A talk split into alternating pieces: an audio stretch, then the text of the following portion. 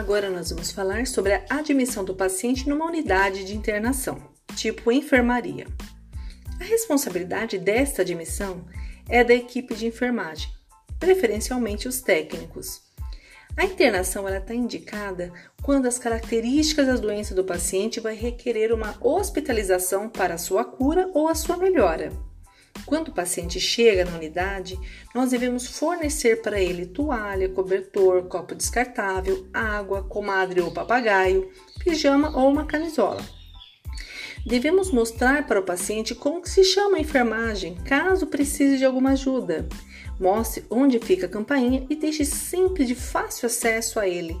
Mostre onde ficam os interruptores para iluminação e mostre qual botão da cama serve para aumentar ou para diminuir o decúbito, em caso de cama elétrica.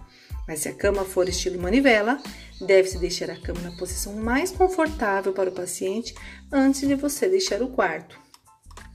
E dependendo das necessidades do paciente, você vai precisar ajudar ele a se despir, a colocar uma camisola, a subir na cama. Certifique-se sempre de ter uma escadinha no quarto do paciente.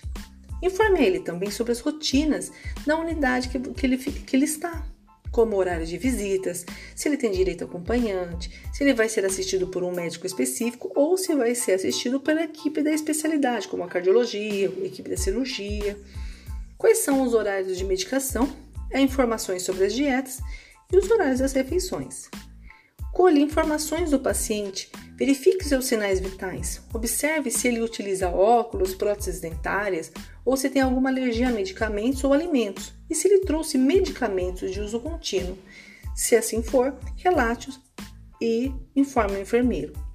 Deixe sempre o paciente confortável antes de você sair do quarto Pergunte a ele se ele tem alguma dúvida e diga para ele para tocar a campainha e chama para chamar se precisar de alguma coisa.